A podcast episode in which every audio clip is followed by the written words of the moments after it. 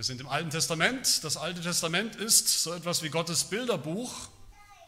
Darin, im Alten Testament, wird uns alles, was wir im Neuen Testament hören und sehen, so deutlich sehen, alles wird uns im Alten Testament schon angekündigt und beschrieben. Gottes ganzer Plan, Gottes ganzer Erlösungsplan, Gottes ganzer Erlöser, Jesus Christus, all das wird im Alten Testament schon beschrieben, aber eben anders, in Bildern. Und zwar in Bildern, die so klar und deutlich waren und sind, in denen Gott so deutlich seinem Volk damals im Alten Testament, in dieser Zeit, in der wir uns befinden, seinen Willen, auch seine Erlösung, seinen Erlöser, Jesus Christus, deutlich gemacht hat, dass sie nichts anderes als diesen Jesus Christus gesehen und gefunden haben, wenn sie geglaubt haben. Und ein besonders spannendes Kapitel oder fesselndes Kapitel in, Gottes, in, in diesem Bilderbuch Gottes des Alten Testamentes mit sehr plastischen Bildern, mit sehr dreidimensionalen Bildern, fast wie diese, weiß nicht, Eltern kennen das von ihren Kindern, vielleicht diese, diese Auf, Auf, Aufklapp-Bilderbücher, wo nicht nur Bilder drin sind, sogar, sogar die Bilder kommen noch so dreidimensional einem entgegen. So plastisch ist diese Exodus-Geschichte, mit der wir uns hier beschäftigen, und zwar von Anfang bis Ende. Wir erinnern uns, worum es geht in diesem ganzen Teil. In diesem letzten Teil ab Kapitel 25 bis zu Kapitel 40 geht es um den Bau eines Heiligtums. Und das heißt, wir sehen da, dass Gott sich gnädigerweise, er hätte das nicht müssen, aber Gott hat sich gnädigerweise entschieden, mitten unter den Seinen, mitten unter seinem Volk zu sein und zu wohnen.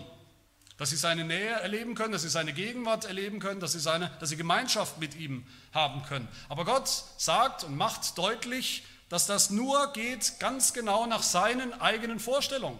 Zu Gott zu kommen, ihn anzubeten, Gemeinschaft mit ihm zu haben, das geht nur über den Weg, den Gott haargenau und haarklein hier vorgibt in diesem Kapitel. Gott anbeten können wir nur so, wie er uns das vorschreibt, wie er das offenbart in diesem Kapitel im Alten Testament. Es geht also eigentlich um nichts anderes in diesen Kapiteln als darum, wie und wo Gott ist, wie und wo Gott bei uns ist, bei den Menschen, bei seinem Volk. Und dieses Wie und Wo, das sehen wir in jedem Detail, das sehen wir in jedem Möbelstück, in jedem Einrichtungsgegenstand, in jedem Detail, in jedem Baumaterial von diesem Reiseheiligtum, das hier, wo wir hier erst den Bauplan kriegen und dann in den späteren Kapiteln wird es wirklich gebaut. Wir haben letzte Woche uns schon das allerwichtigste Möbelstück in diesem Heiligtum angeschaut, nämlich die sogenannte Bundeslade. Wir haben gesehen, die Bundeslade, diese, diese Kiste, war ein Ort der Heiligkeit.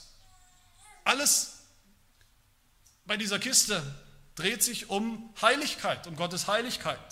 Diese Kiste stand im Allerheiligsten hinter diesem Vorhang hinter einem Vorhang, wir erinnern uns, wo drauf stand, im deutlichen Buchstaben, Eintritt verboten für Sünder. Sünder haben nichts zu suchen hinter diesem Vorhang, wo absolute Heiligkeit herrscht und wohnt.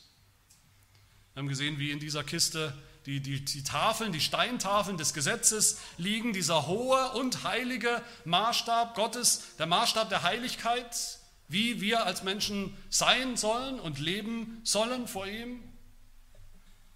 Wir haben gesehen, wie auf dieser Kiste ein Deckel ist, der sogenannte Sühnedeckel, wo was passiert ist, wo Opfer passiert sind, wo Vergebung von Sünden passiert ist, von Sündern, wie wir das sind. Wo die Unheiligkeit des Volkes weggenommen wird. Und heute sehen wir zwei andere wichtige Möbelstücke. Heute sind wir nicht mehr im Allerheiligsten, wie gesagt, da steht nur diese Kiste. Wir sind heute sozusagen im, Vor, im Vorderzimmer, wir sind heute im Heiligtum vor dem Vorhang. Und da stehen zwei, zunächst mal zwei wichtige Möbelstücke, nämlich dieser Tisch für die sogenannten Schaubrote und der Leuchter, der goldene Leuchter. Und auch diese beiden Möbelstücke, wie wir sehen werden, sprechen klar und deutlich die Bildersprache, die Bildersprache des Evangeliums. Und wie tun sie das? Wenn die, wenn die Bundeslade, wie wir gesehen haben, die Bundeslade für Heiligkeit steht, für die Heiligkeit, die Gott von uns fordert, die Heiligkeit aber auch, die Gott uns geschenkt hat durch seinen Sohn, durch das Opfer seines Sohnes. Dann steht dieser Tisch hier mit den Broten für die Versorgung Gottes, wie Gott sein Volk versorgt, täglich versorgt mit allem, was sie brauchen. Und dieser, dieser Leuchter steht natürlich für Licht, steht für das Licht der ständigen Gegenwart Gottes.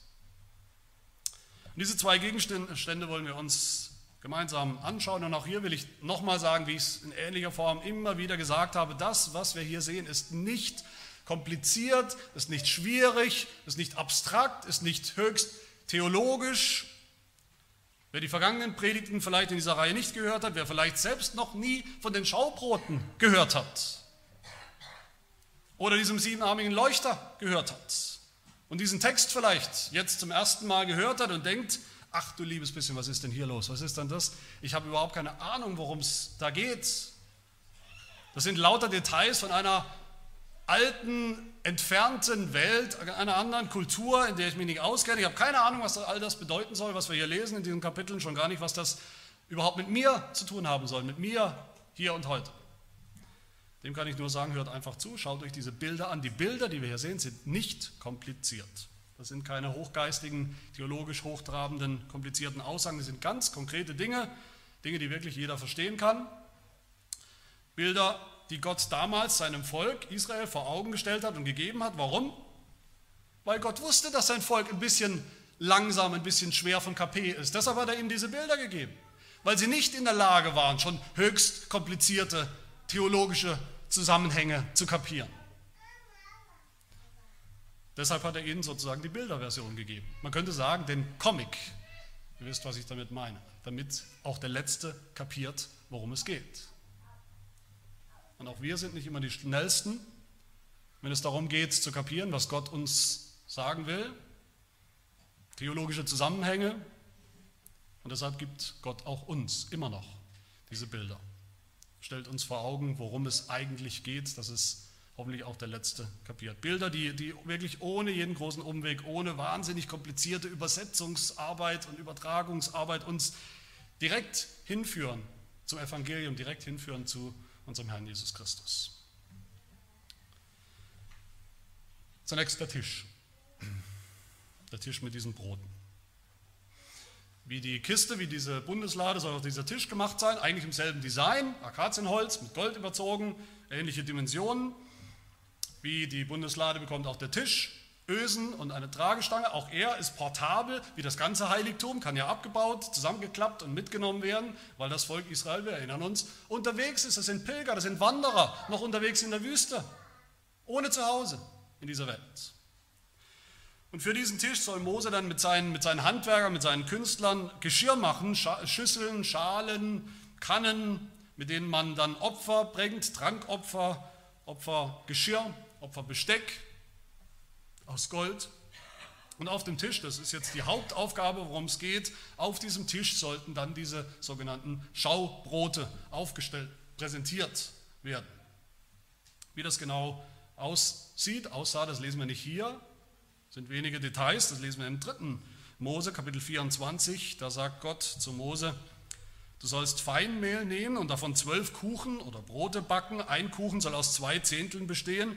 Du sollst sie in zwei Schichten von je sechs Stück auf den reinen Tisch legen vor den Herrn. Und du sollst auf jede Schicht reinen Weihrauch legen und er soll für das Brot sein, als der Teil, der zum Gedenken bestimmt ist, ein Feueropfer für den Herrn. Sabbat für Sabbat soll er sie beständig vor dem Herrn aufschichten, die Brote, als Gabe von den Kindern Israels. Das ist ein ewiger Bund. Und es soll Aaron und seinen Söhnen gehören. Die sollen es essen an heiliger Stätte. Denn als ein hochheiliges von den Feuern, Feueropfern des Herrn soll es ihm gehören als eine ewige Gebühr. Das sind die Details über diese Brote, zwölf Brote für das ganze Volk, die Stämme Israels. Was waren diese Brote? Was bedeutet dieser komische Name? Schaubrot. Auf Hebräisch heißt es eigentlich wörtlich Brot des Angesichtes. Und gemeint ist natürlich das Angesicht Gottes. Was bedeutet das? Ist es jetzt Brot, das vom Angesicht Gottes kommt? Oder ist es Brot, das zum Angesicht Gottes führt, das vor das Angesicht Gottes führt? Beides. Das Brot hat die Israeliten immer wieder vor Gottes Angesicht geführt, dass sie ihn schauen konnten von Angesicht zu Angesicht. Deshalb Schaubrot, Gott schauen. Schon in Kapitel 18, wer sich erinnert, lesen wir, da kamen Aaron und die Ältesten von Israel, um mit Moses Schwiegervater ein Mahl, im Hebräischen heißt es ein Mahl von Brot, ein, eine Brotzeit zu halten vor dem Angesicht Gottes. Sie haben Brot gegessen vor dem Angesicht Gottes. Und dann wieder Kapitel 24, wir erinnern uns sich, Kapitel 24, dieses wichtige Kapitel, wo Gott seinen Bund geschlossen hat, wo das Volk Israel einschlägt in den Bund. Und wieder gibt es ein Mahl, wieder wird ein Mahl gefeiert, Exodus 24, Vers 11, und es heißt, und Gott legte seine Hand nicht an die Auserwählten der Kinder Israels, weil sie Sünder waren, und sie schauten Gott, sie schauten sein Angesicht und aßen und tranken wieder Brot. Und auch hier, das Essen passiert direkt vor dem Angesicht Gottes. Und auch in unserem Text, Vers 30, ist eigentlich etwas, etwas doppeldeutig. Da heißt es, Vers 30 hier, wir haben es gerade gelesen, spricht Gott zu Mose, du sollst alle Zeit Schaubrote, Brote des Angesichts, auf den Tisch legen vor meinem Angesicht. Brot des Angesichts sollst du vor mein Angesicht legen. Aber es ist dann auch das Brot natürlich, das von dem Angesicht Gottes kommt, um das es hier geht. Brot hat immer wieder eine große Rolle gespielt. Man könnte durch die ganze Geschichte Gottes gehen und eine Geschichte des Brotes sozusagen nachverfolgen. Brot hat eine große Rolle gespielt bei der Befreiung des Volkes Israel aus Ägypten. Hals über Kopf sind sie geflohen. Wir erinnern uns an das Passamal. Das Passamal, wo das Brot, das ungesäuerte Brot, eine, eine wichtige Rolle spielt und ein Bild ist, ein Bild für die Erlösung, die Gott geschenkt und bereitet hat. Und dann nach dem Auszug, gerade befreit, der Auszug aus Ägypten durch das Meer hindurch, das Volk ist in der Wüste und sie haben ständig Hunger. Wird immer wieder berichtet. Gott berichtet absichtlich immer wieder, sein Volk hat Hunger, sie haben Durst und sie haben Hunger und sie haben Durst und Gott hat ihnen immer wieder Brot geschenkt. Gott hat ein Brotwunder in der, in der Wüste getan. Mit dem Manna, dem Manna, dem Brot, das aus dem Himmel kommt. Vom Angesicht Gottes. Das Manna ist das Brot des Angesichts. Immer wieder lesen wir in der Bibel von Mahlzeiten, immer wieder vom Brot, immer wieder von dem Brot des Angesichts, das von Gott kommt, das Gott schenkt. Brot, das das Volk Gottes satt macht, körperlich satt macht, leiblich satt macht, aber weit darüber hinaus, dass ihre tiefsten, auch geistlichen Bedürfnisse stillt, sie wirklich satt macht, wie wir das Wer sich erinnert, bei der vierten Bitte im Gebet unseres Herrn, Unser Vater auch gehört haben, unser tägliches Brot gib uns heute, da geht es um ein leibliches Grundbedürfnis, das wir jeden Tag haben und jeden Tag der Herr stillt. Aber es geht um viel mehr. Es geht, wie Jesus selbst sagt und weiß, um jedes Wort, das aus dem Mund Gottes kommt, um die geistliche Speise, die uns wirklich satt macht. So auch hier bei dem Brot. Wie ist dieses Brot ein Bild des Evangeliums? Wie? Wie war dieses Brot für die Israeliten ein Bild des Evangeliums? Natürlich nur, indem sie Jesus Christus darin gesehen und erkannt haben. Anders nicht. Und was sehen wir bei Jesus, als Jesus kam? Eines der ersten großen, vielleicht öffentlichkeitswirksamsten Wunder, die, Gott, äh, die Jesus Christus tut, ist auch ein Brotwunder, eigentlich ein Doppelwunder. Zwei Brotwunder. Matthäus 14, Jesus spricht vor einer großen Menge, er spricht, erklärt ihn und beschreibt ihnen das Himmelreich, das Evangelium und irgendwann bekommen die Leute alle Hunger. Das ist eigentlich eine, eine Trivialität. Jesus spricht von den hochgeistigen Dingen und plötzlich haben die Leute alle Magenknurren. Und seine Jünger kapieren nicht, was für eine wichtige Gelegenheit das ist und sie sagen, schickt doch einfach, lasst die Leute einfach nach Hause gehen. Zu Hause können sie äh, essen, nicht vor Jesus. Das ist viel zu, viel zu ungeistlich. Aber Jesus sagt, nein, nein, gebt ihr ihnen zu essen. Sie haben nur fünf Brote und zwei Fische. Sie fangen an, das Brot auszuteilen und Jesus tut ein Wunder und das Brot reicht für jeden Einzelnen. Alle werden satt. Kurze Zeit später, ein Kapitel später, Matthäus 15, lesen wir dasselbe Spiel, eigentlich dieselbe Situation, große Volksmenge. Jesus heilt, heilt, so dass, heilt die, die, die, die Massen, sodass Stumme wieder reden können, dass Verkrüppelte wieder gesund werden, dass Lahme wieder gehen können, dass Blinde wieder sehen können. Jesus selber sagt, das sind alles Zeichen des Himmelreichs. Und dann sagt Jesus, Matthäus 15, 32, ich bin voll Mitleid mit der Menge, denn sie verharren nun schon drei Tage bei mir und haben nichts zu essen. Und ich will sie nicht ohne Speise entlassen, damit sie nicht auf dem Weg verschmachten. Und immer noch kapieren seine Jünger, seine eigenen Jünger, überhaupt nichts. Matthäus sagt ausdrücklich, was die Gedanken der Jünger sind. Die denken, was? Wie um alles in der Welt soll in dieser Wüste, sagt Matthäus, in der Wüste, wo wir gerade sind, diese Tausende von Leuten in der Wüste, wo um alles in der Welt soll in der Wüste plötzlich Brot herkommen? Woher kommt Brot in der Wüste? Das Volk Israel ist die Lektion und das Beispiel. Es kommt vom Angesicht Gottes. Jesus tut ein zweites Brotwunder. Das Brot reicht wieder für alle. Und sogar noch ein drittes Mal könnte man sagen, Matthäus 16. Die Jünger fahren direkt danach, doppeltes Brotwunder, die Jünger fahren mit dem Schiff, fahren Jesus mit dem Schiff rum, kaum kommen sie ans Ufer, fällt ihnen plötzlich ein Mist. Wir haben Brot vergessen. Wir haben kein Pausenbrot dabei. Und Jesus sagt zu ihnen, was? Hütet euch vor dem Sauerteig, hütet euch vor dem gesäuerten Brot. Auch das nur, ein, ein, nur zu verstehen, nur ein Anklang an die Exodus-Geschichte.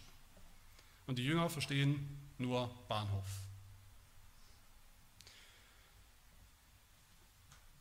Die Jünger, die Menge versteht nicht, dass das Brot ein Bild ist, ein Zeichen. Sie verstehen nicht, was das Manna damals zu bedeuten hatte. Sie verstehen nicht, was das Brot des Angesichts ist, hier in diesem Zelt, in dem Heiligtum. Sie verstehen nicht, was das Brot, die Brotwunder Jesu für eine Bedeutung haben. Bis Jesus endlich Klartext redet. In Johannes 6 hören wir davon, Jesus sagt zu ihnen, mit eigenen Worten, kapiert er denn immer noch nicht das Wesentliche? Das Brot, spricht Jesus, das Brot Gottes ist derjenige, der aus dem Himmel herabkommt und der Welt Leben gibt. Johannes 6, Vers 35. Ich bin das Brot des Lebens. Wer zu mir kommt, den wird nicht mehr hungern. Und das sagt Jesus damit. Er sagt damit, ich bin das Brot, die Frucht vom Baum des Lebens. Ich bin das Manna in der Wüste. Ich bin das Brot vom Himmel, das 4000, das 5000 Leute satt gemacht hat, das euch Jünger immer satt gemacht hat. Ich bin das Brot des Angesichts, vom Angesicht Gottes und das euch führt ins Angesicht, vors Angesicht Gottes. Ich bin der, derjenige, der aus dem Himmel gekommen ist, von Gottes Angesicht auf der Erde, um die Menschen wirklich satt zu machen. Mit dem, wonach es sie wirklich hungert, nämlich ihren tiefsten geistlichen Bedürfnissen. Wer an mich, spricht Jesus, wer an mich, das Brot des Lebens glaubt, der wird keinen Hunger mehr haben, der wird Gott haben. Den Gott, der allen Hunger und alle Bedürfnisse stillt.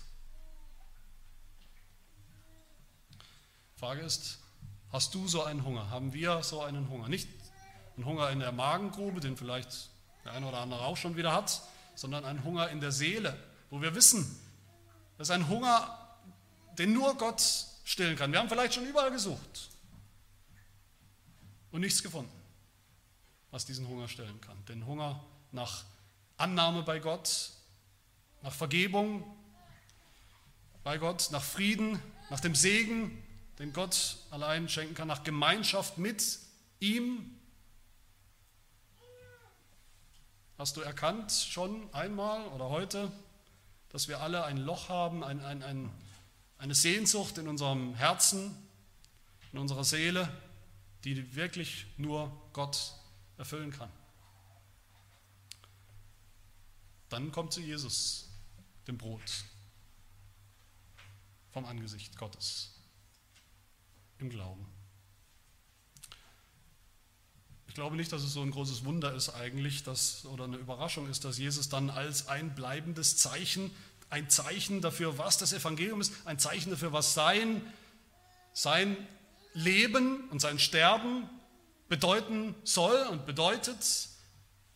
Ausgerechnet wieder das Brot bestimmt. Das Brot des Abendmahls, des Herrnmahls. Wie auf dem Berg Sinai Gott Brot gegeben hat, damit Mose, damit die Ältesten ein, ein, vor dem Angesicht Gottes ein Mahl halten konnten, ein Gemeinschaftsmahl, Gemeinschaft mit Gott, ein Bundesmahl. So sehen wir das auch bei Jesus Christus. Jesus geht mit seinen Jüngern hinauf in das Obergemach und hält ein Bundesmahl, das Mahl des neuen Bundes vor Gottes Angesicht.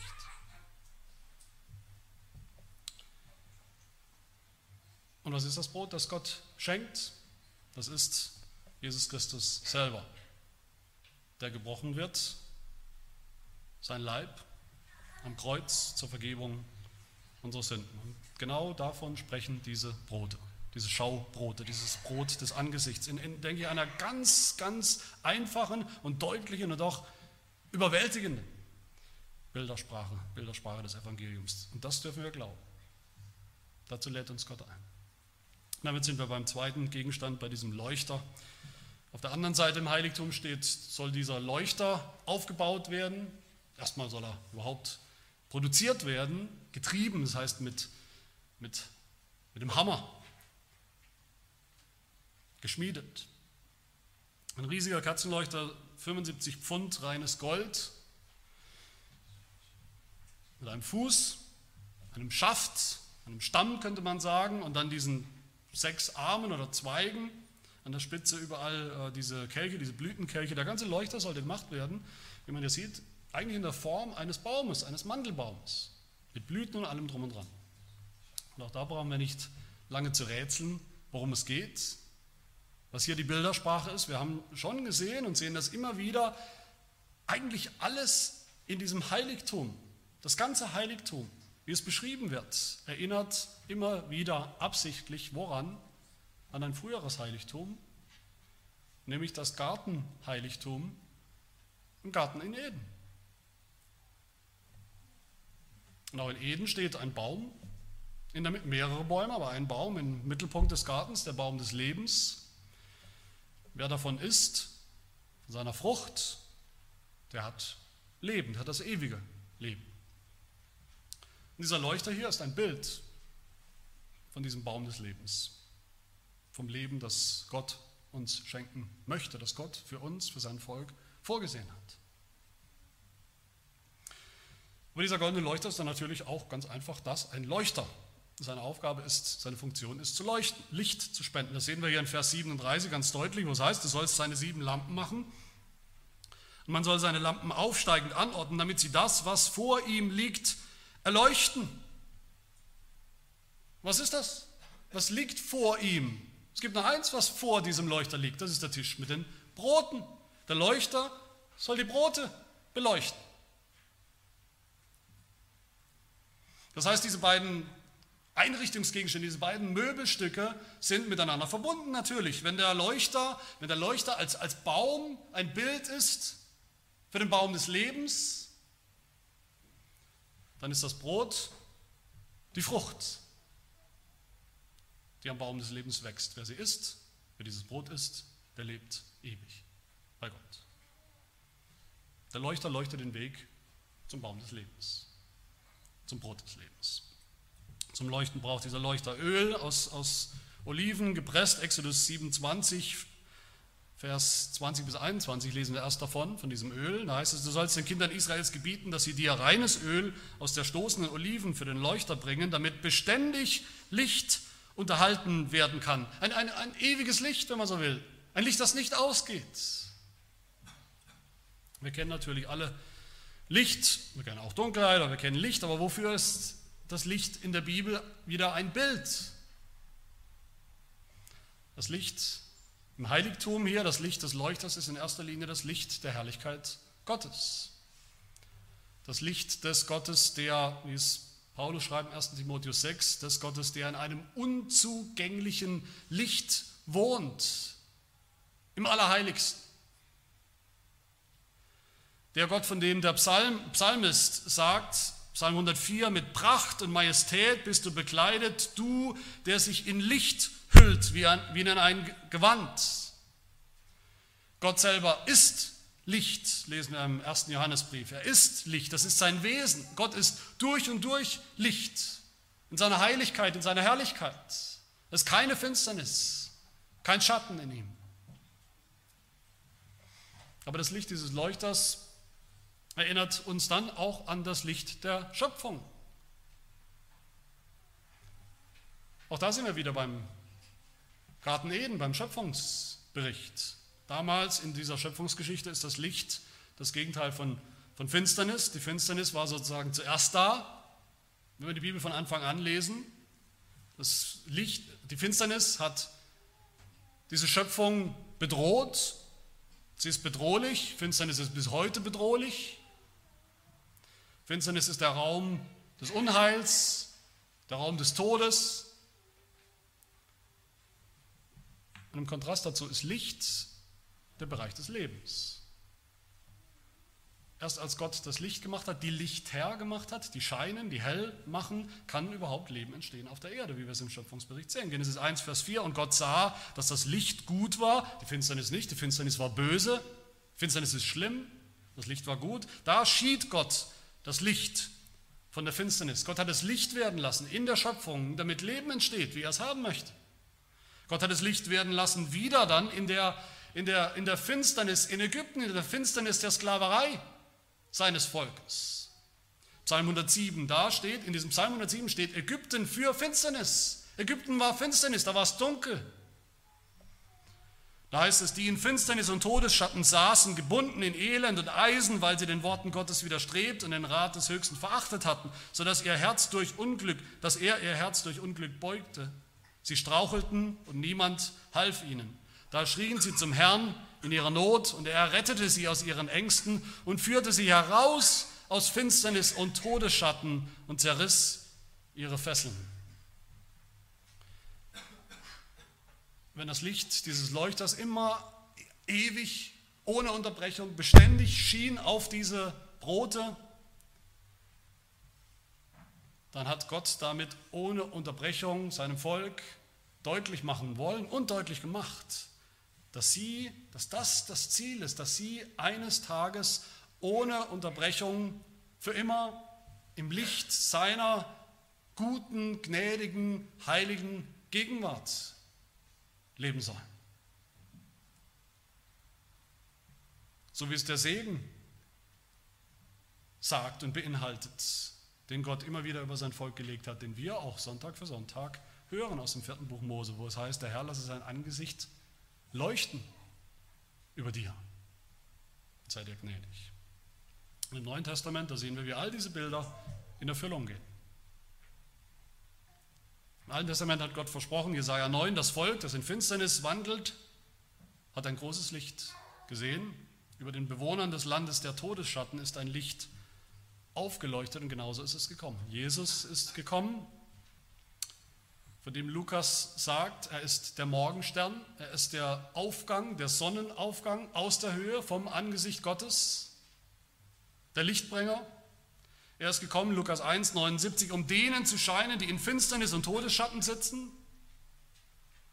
Als er kam, sagt das, das Johannesevangelium sagt über ihn, das Licht leuchtet in der Finsternis und die Finsternis hat es nicht begriffen, die Finsternis hat es nicht ergriffen und, und auslöschen können dieses Licht, obwohl sie es gerne wollten. Die Welt wollte gern dieses Licht wieder auslöschen. Jesus selber wusste, dass er dieses Licht war. Er hat über sich selbst gesagt, Johannes 8, Vers 12, ich bin das Licht der Welt.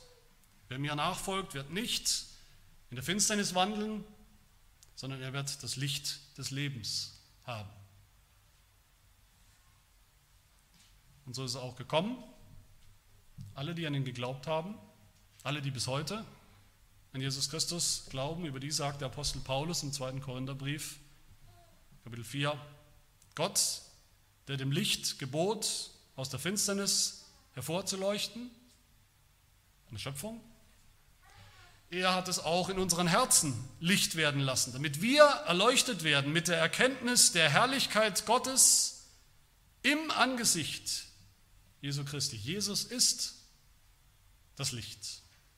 Jesus bringt dieses Licht der Herrlichkeit Gottes wieder zu uns in unsere Herzen. Wer glaubt, der hat übergewechselt vom Reich der Finsternis, sagt die Bibel, in das Reich des Lichtes, des Sohnes. Und so ist auch das kein Wunder, dass wir am Ende der Bibel in der Offenbarung, dass der dass Johannes im Buch der Offenbarung was sieht, er sieht dort sieben goldene Leuchter. Und das sind die sieben Gemeinden. Das ist die Gemeinde Jesu Christi. Jede Gemeinde hat einen Leuchter, jede Gemeinde ist eigentlich ein Leuchter.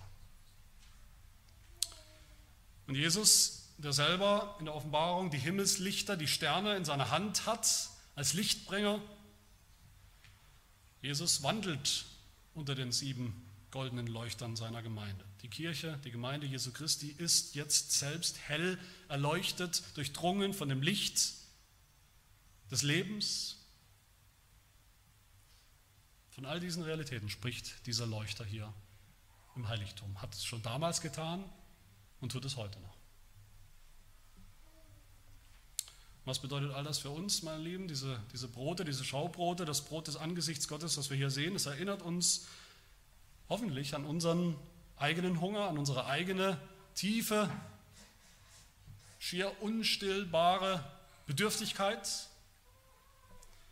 Körperlich auch, ja, an das tägliche Brot, das wir brauchen, für das wir bitten sollen, für das wir danken sollen, wenn wir es empfangen, aber vor allem den Hunger, den Hunger, den dieses Brot, also echtes Brot, allein nicht stillen kann, den nur das Brot vom Himmel, aus dem Himmel stillen kann, und zwar ewig stillen kann. Lass uns nicht suchen und trachten, alles ausrichten in diesem Leben auf materielle Dinge, uns nur zu sorgen um das Brot auf den Tisch, materiellen Reichtum, wie die Heiden das tun, wie die Ungläubigen das tun, wie Jesus sagt in der Bergpredigt, sondern lasst uns vor allem das Reich Gottes suchen. Lasst uns die Speise suchen bei Jesus Christus, das Brot des Lebens suchen, die Speise, die wirklich satt macht, die ewig satt macht. Und dazu ist uns das Herrnmal eine, ein Anschauungsobjekt, eine, eine Hilfe, eine regelmäßige Hilfe, dass wir das nicht aus den Augen verlieren. Jedes Mal, wenn wir es feiern, wenn wir es essen, wenn wir es genießen, jedes Mal, wenn uns das Brot auf dem Tisch, das Brot in der Hand, das Brot im Mund direkt vor das Angesicht Gottes führt. Durch Jesus Christus. Und der Leuchter, der Leuchter im Heiligtum, der erinnert uns daran, dass wir Erleuchtung brauchen, dass wir von Anfang an blind sind und, und all das, was wirklich entscheidend ist, was wirklich zählt, nicht sehen das Reich Gottes nicht sehen als Sünder. Das nicht Licht von Anfang an, wir sind keine Lichtgestalten, wenn wir geboren werden. Das Licht ist nicht da, die Finsternis regiert in uns von Natur aus. Die Finsternis der Sünde, die wir tun, die Finsternis der Sünde, in der wir uns eigentlich wohlfühlen, mit der wir eigentlich am liebsten alles Licht in der Welt ersticken würden, damit wir uns ganz unserer Sünde hingeben können. Aber Gott will, dass es bei uns Licht wird. Und das tut es auch. Das tut es, wenn wir an Jesus Christus glauben. Das Licht der Welt, der uns erleuchtet, den Verstand, das Herz, die Sinne, so dass wir das Reich Gottes sehen können, so dass wir glauben können. Und dann sehen wir auch zum Schluss, dass dieser Leuchter auch uns leuchtet, um dann Gott dienen zu können. So ist es hier im Heiligtum schon. Der Leuchter hat auch geleuchtet, damit die Priester ihren Dienst tun konnten, vor allem der Hohepriester, in dem Licht des Leuchters. Und so ist es auch im Himmel. Offenbarung 7, Vers 15 sagt über die Gläubigen im Himmel, darum sind sie vor dem Thron Gottes und dienen ihm Tag und Nacht in seinem Tempel. Sie dienen ihm Tag und Nacht. warum können sie ihm Tag und Nacht im, äh, dienen? Weil sie immer dienen im Licht, im Licht des Leuchters. Und das ist unsere unsere Berufung, unser Auftrag in der Zwischenzeit, in der wir leben, noch nicht im Himmel. Das ist unsere Berufung, wir sollen auch leben im Licht. Jesus sagt zu uns, Matthäus 5, ihr seid das Licht der Welt. Es kann eine Stadt, die auf einem Berg liegt, nicht verborgen bleiben. So soll euer Licht leuchten vor den Leuten, dass sie eure guten Werke sehen und euren Vater im Himmel preisen. Aber tun wir das? Leben wir so? Leben wir jetzt auch so als, als Lichtbringer in dieser Welt, in unserem Umfeld, als die, die bringen, wann immer sie Gelegenheit haben, das Licht des Evangeliums, das Licht der Welt, das Licht des Lebens, Jesus Christus? Im ersten Johannesbrief heißt es, wenn wir sagen, dass wir Gemeinschaft mit Gott haben und doch in, selber in der Finsternis wandeln, so lügen wir und tun nicht die Wahrheit. Wenn wir aber im Licht wandeln, wie er im Licht ist, so haben wir Gemeinschaft miteinander und das Blut Jesu Christi, seines Sohnes, reinigt uns von aller unserer Sünde. Wer im Licht lebt, der deckt die Finsternis auf, der deckt die Finsternis der Sünde auf. Und das heißt in allererster Linie nicht die Sünden der Welt, nicht die Sünden da draußen, sondern unsere eigene Sünde. Die Werke der Finsternis deckt er auf. Und das sind, Apostel Paulus sagt, Ehebruch, Unzucht, Unreinheit, Zügellosigkeit, Götzendienst, Zauberei, Feindschaft, Streit, Eifersucht, Zorn, Selbstsucht, Zwietracht, Parteiungen, Neid, Mord, Trunkenheit, Gelage. Aber das sind wir nicht mehr, sagt Paulus. Und das sollen wir auch nicht mehr tun. Paulus sagt weiter im Epheserbrief, ihr, das gilt für uns als Gemeinde, ihr wart einst Finsternis. Jetzt aber seid ihr Licht in dem Herrn. Wandelt als Kinder des Lichts. Die Frucht des Geistes besteht in lauter Güte und Gerechtigkeit und Wahrheit. Die Frucht des Geistes ist Liebe, Freude, Friede, Geduld, Sanftmut, Treue, Selbstbeherrschung. Das sind die Werke des Lichtes der Kinder des Lichtes. Wenn wir als Christen, als Gläubige, als Gemeinde nicht so leben, als Kinder des Lichts, dann sagt Jesus Christus auch zu uns mit Worten aus Offenbarung, aus der Offenbarung Kapitel 2, tue Buße, sonst komme ich rasch über dich und werde deinen Leuchter von seiner Stelle wegstoßen, wenn du nicht Buße tust. Eine Gemeinde, die nicht leuchtet als Licht in der Welt, braucht auch keinen Leuchter mehr in ihrer Mitte. Eine Gemeinde, die nicht Buße tut, wenn sie das erkennt. Aber wenn wir glauben an das Licht der Welt, wenn wir anfangen, auch anfangen wenigstens, anfangen, dementsprechend zu leben, dann gilt uns die Hoffnung des Evangeliums, die, die allergrößte Hoffnung, die eigentlich in diesem Leuchter, in diesem Bild des Leuchters steckt, nämlich dass es diesen Leuchter eines Tages gar nicht mehr geben wird. Das ist im wahren Heiligtum im Himmel wird es diesen Leuchter nicht mehr geben. Das ist schon die Hoffnung im Alten Testament bei Jesaja, Jesaja Kapitel 60. Jesaja prophezeit das, Jesaja sagt das schon voraus, diesen Tag. Er sagt, Jesaja 60, 19, die Sonne wird nicht mehr dein Licht sein am Tag, noch der Mond dir als Leuchte scheinen, sondern der Herr wird dir zum ewigen Licht werden und dein Gott zu deinem Glanz. Und so wird es erfüllt im Himmel, in der Offenbarung, Kapitel 21, wo es heißt, die Stadt, das himmlische Jerusalem, die vollendete Gemeinde bedarf nicht der Sonne noch des Mondes, dass sie in ihr scheinen, denn die Herrlichkeit Gottes erleuchtet sie und ihre Leuchte ist das Lamm, Jesus Christus.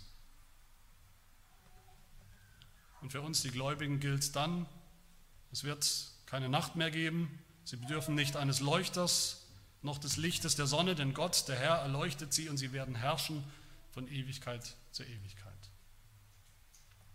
Dann werden wir vor Gottes Angesicht stehen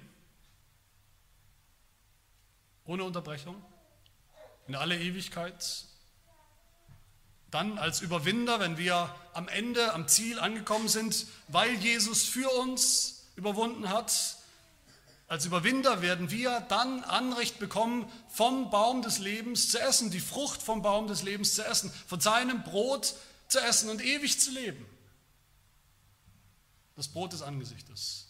Und dann werden wir in Gottes Licht, in Gottes gleißendem Licht stehen, dem Licht seiner unfassbaren, seiner unbeschreiblichen Herrlichkeit. Dann werden wir selbst ganz Licht sein. Dann werden wir selbst ohne Finsternis, ohne Sünde sein. Das ist die Verheißung hier, das ist das Evangelium hier aus diesen Versen. Danach wollen wir uns und dürfen wir uns ausstrecken im, im Glauben, im Vertrauen auf unseren Herrn Jesus Christus. Amen. Wir beten.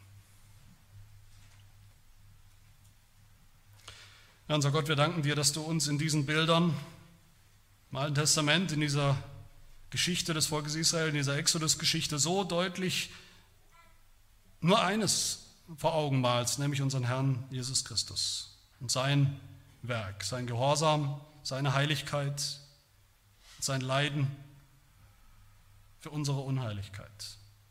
Unseren Herrn Jesus Christus, der gekommen ist als Brot der Welt, um alle satt zu machen, die kommen, die in, die in Sehnsucht zu ihm kommen, die sich ihm anvertrauen, die erkannt haben, dass es dass nichts und niemand anderes auf dieser Welt diesen Hunger jemals stillen kann.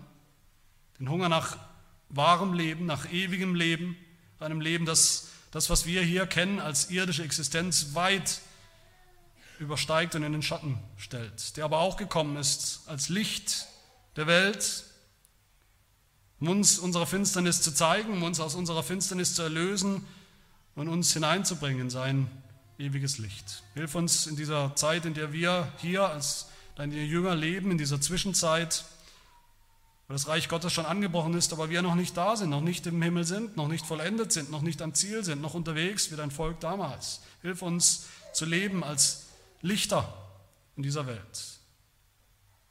Dass wir so auch viele andere noch zum Licht führen und zum Brot. Durch dein Wirken und durch deine Gnade. In Jesu Namen.